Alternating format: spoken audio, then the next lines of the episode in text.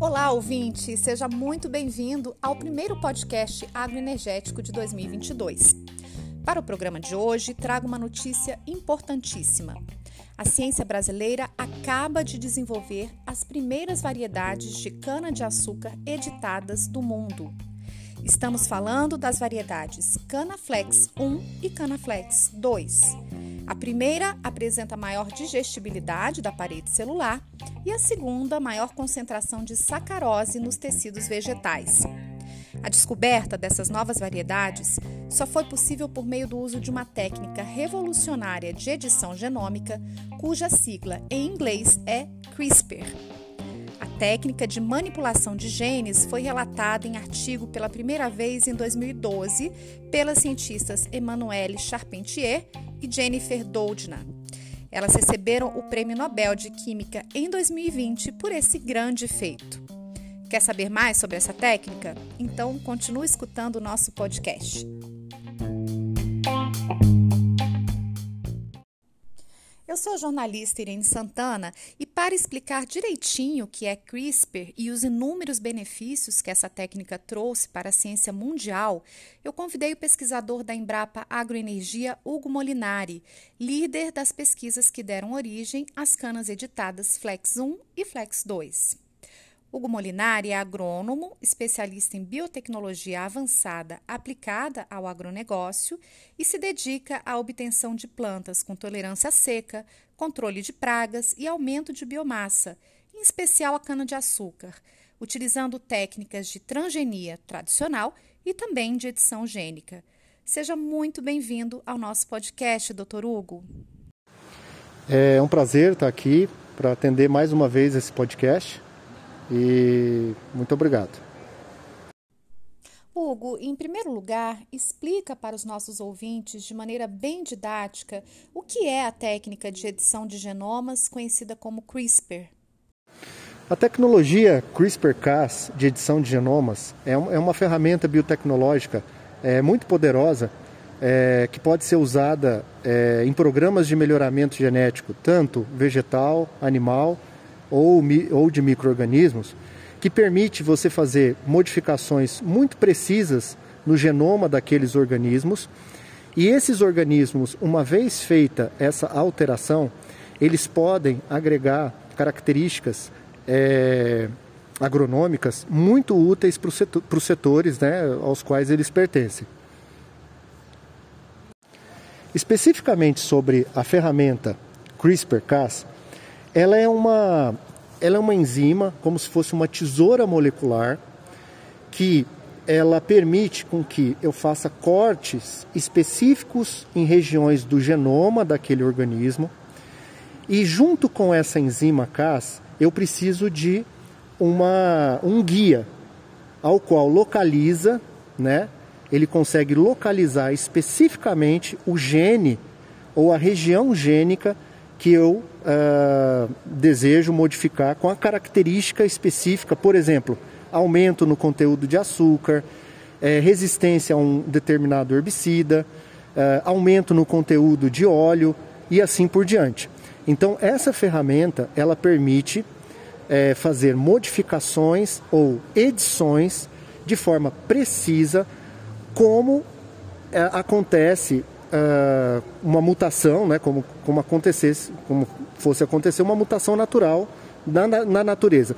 Então a gente somente imita, a gente usa o conhecimento, né, que foi é, de, dessa ferramenta para fazer o que, que a natureza normalmente já faz, gerando é, variabilidade genética. Então, resumidamente, doutor Hugo, qual é a diferença entre uma planta transgênica e uma planta editada? Pegando um gancho da resposta anterior sobre a ferramenta biotecnológica CRISPR-Cas, a diferença básica entre uma planta transgênica e uma planta editada é, na, no caso da planta editada, ela não incorpora nenhum gene ou sequência gênica de um organismo, de um outro organismo, no genoma é, daquele indivíduo. No caso da transgenia, o, o que acontece? Um gene ou uma sequência gênica, ou um transgene, ele é transferido e incorporado no genoma do organismo alvo. fazendo com que ele seja considerado um organismo geneticamente modificado. No caso da planta editada, a gente imita o que a natureza faz ao longo dos milhões e milhões de anos. A gente edita de modifica de uma forma precisa uma região específica do genoma da planta sem a adição ou a incorporação de qualquer elemento gênico é, de outro organismo. É, no processo de construção, então, das canas Flex 1 e 2, não houve, portanto, modificação do DNA da planta, não é isso? Apenas o silenciamento de alguns genes. Queria saber, então, como é que foi o caminho até encontrar exatamente os genes que precisavam ser silenciados. As pesquisas com a cana Flex 1 e Flex 2, elas começaram há mais de 12 anos, né? aqui na, na Embrapa Agroenergia. Nós começamos primeiramente é, os testes em plantas modelo. Uh, especificamente, essa planta modelo, o nome dela é Cetária viridis, é uma gramínea, né, pequeno porte, muito fácil de se trabalhar é, em condições de laboratório e que, permi e que permitiu que avançássemos o conhecimento muito rápido acerca dos genes que, respectivamente, relacionado à característica de aumento de digestibilidade da parede celular e aumento do conteúdo de sacarose nos tecidos foliares.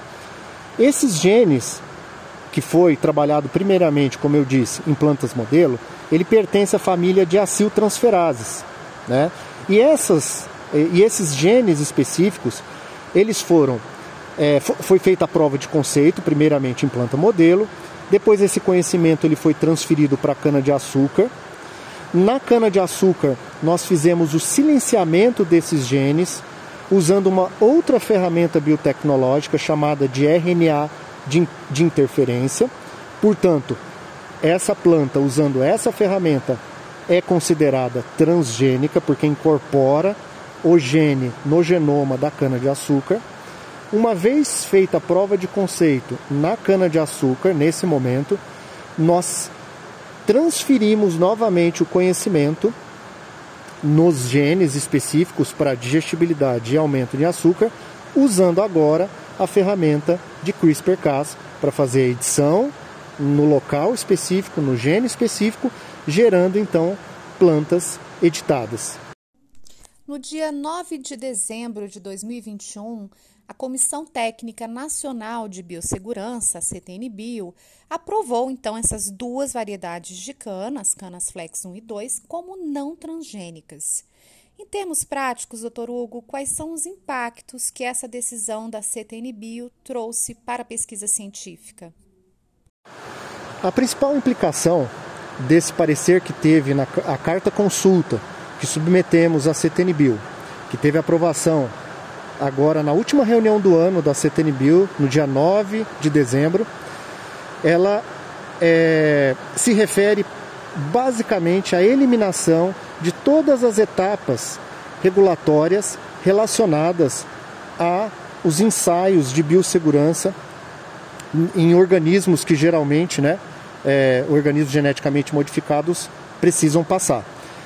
Só para vocês terem uma ideia, essas etapas, né, é, para é, regulatórias, elas consomem em torno de 30 a 60% do total do valor investido para se criar uma nova variedade. Seja ela é, cana, seja ela soja, seja milho, seja algodão.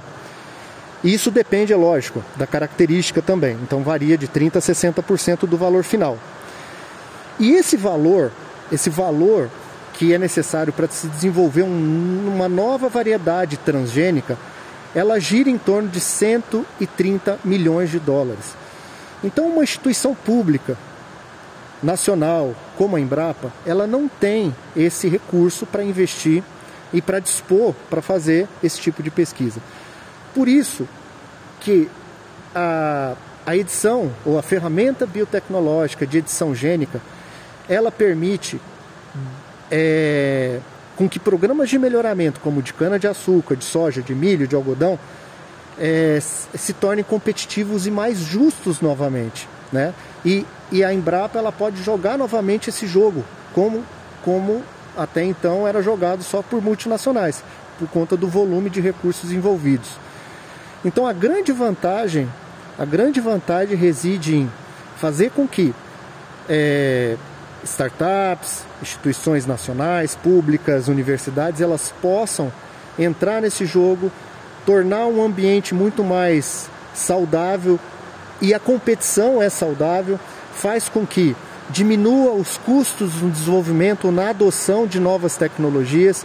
Então, essa ferramenta biotecnológica, biotecnológica ela permite e vai permitir daqui para frente revolucionar o mercado como um todo e fazer com que não somente multinacionais ou não somente grandes grupos possam é, sozinhos né, dispor e oferecer variedades. Então, com isso, no, no final das contas, o preço, o valor da tecnologia, ela vai diminuir muito e vai se tornar acessível para todos. A técnica CRISPR de edição genômica também pode ser utilizada para modificar animais e microrganismos? Isso já está sendo feito em algum lugar do mundo, Dr. Hugo? Sim, a ferramenta de CRISPR ela pode ser utilizada não só é, para melhoramento em espécies vegetais, mas também animais e micro-organismos. Como exemplo aqui na Embrapa, na área animal, a gente tem a pesquisa de longa data com o pesquisador Luiz Camargo, da, da Embrapa Gado de Leite, é, que um dos objetivos né, da linha de pesquisa usando a ferramenta de CRISPR-Cas é nocautear o gene é, para a produção da beta-lactoglobulina, que provoca alergia em pessoas sensíveis é, a essa proteína no leite.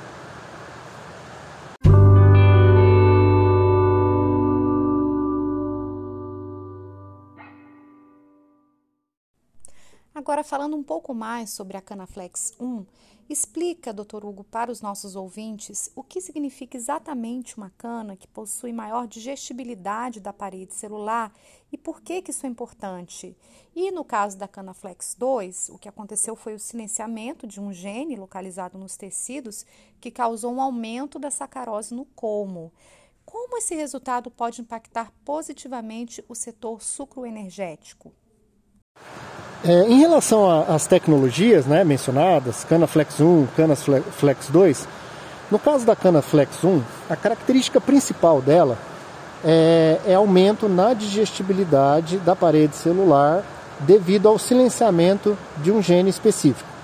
O que, que isso faz? Isso facilita a, o acesso a enzimas durante a etapa de hidrólise enzimática que é um processo químico que extrai os compostos da biomassa vegetal para a produção de etanol de segunda geração e bioprodutos. No caso da cana Flex 2, ela, é, ela tem uma característica importante de incremento de sacarose nos tecidos vegetais, seja no caldo, seja nas folhas.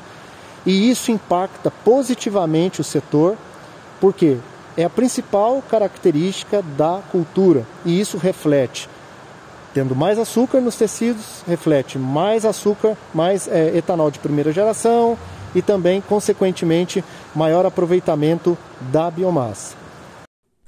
Doutor Hugo, qual a estimativa de tempo para as canas Flex 1 e 2 estarem disponíveis para o licenciamento das empresas interessadas? Então, a, a cana Flex 1 e Flex 2 editada, ela vai estar disponível é, daqui a gente imagina uns 12 meses ainda a gente leva para poder fazer todas as caracterizações, porque a gente teve aprovação agora em dezembro, né?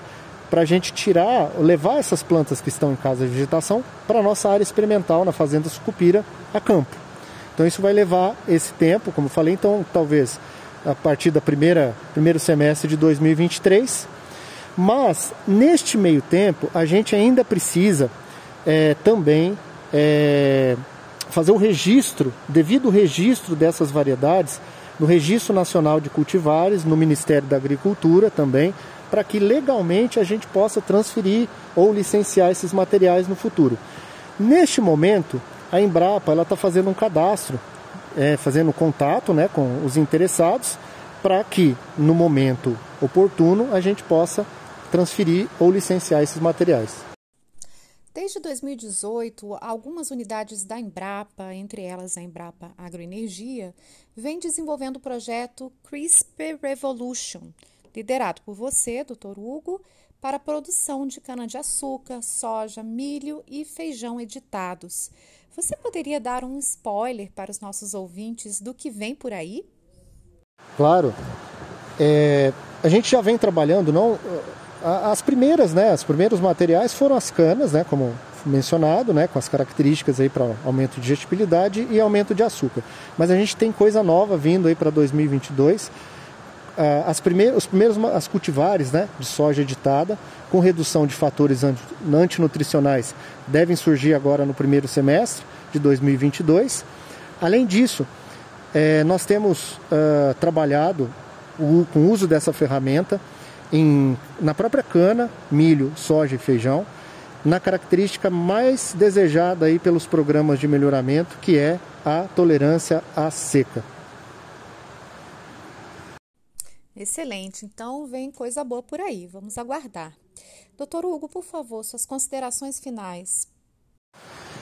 É, eu acredito que uh, essa ferramenta biotecnológica de CRISPR, ela é uma ferramenta muito importante. É uma ferramenta que a gente chama de game changer, ou seja, a gente pode mudar. É uma ferramenta totalmente disruptiva que faz com que programa de melhoramento, vamos pegar o exemplo aqui da nossa empresa, né, da nossa Embrapa, coloca ela em outro patamar. Ou seja, a incorporação dessa ferramenta nos programas de melhoramento, seja eles vegetais, é, de microorganismo ou animal, faz com que a gente consiga ofertar é, para os produtores ou é, para a nossa sociedade materiais é, num tempo recorde a preços muito justos, preços competitivos. Então, isso que é a grande revolução, é a grande é, mudança de paradigma que está ocorrendo e que vai é, gerar e já vem gerando frutos muito importantes para que a empresa continue sendo competitiva e continue entregando o que a sociedade espera da gente. Agradeço muito a participação do pesquisador da Embrapa Agroenergia, Hugo Molinari, no nosso podcast Agroenergético. E se você, caro ouvinte, quiser saber mais sobre a técnica CRISPR, indicamos o livro Tecnologia CRISPR na edição genômica de plantas, biotecnologia aplicada à agricultura, editado por pesquisadores da Embrapa e disponível gratuitamente nas versões em português e em inglês. Você também pode entrar em contato com os nossos pesquisadores fazendo a sua solicitação pelo e-mail agroenergia.imprensa@embrapa.br. Vou repetir: agroenergia.imprensa@embrapa.br.